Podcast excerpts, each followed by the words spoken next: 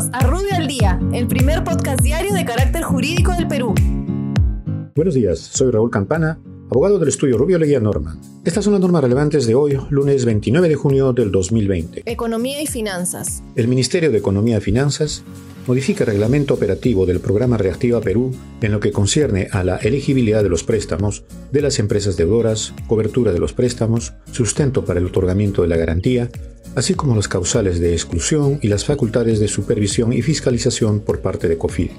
Finalmente, aprueba el formato de declaración jurada que deberán presentar las empresas deudoras, declarando sobre la inexistencia de causales de exclusión para ser beneficiarios del préstamo.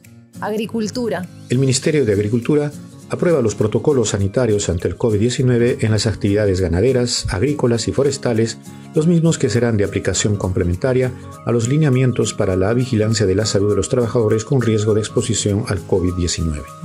SUNAT.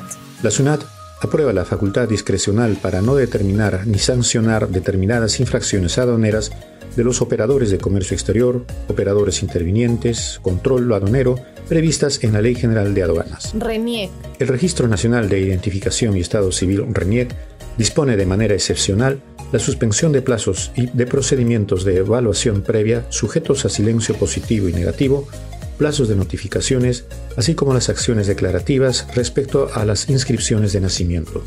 Muchas gracias, nos encontramos mañana. Para mayor información, escríbenos a comunicaciones.rubio.pe.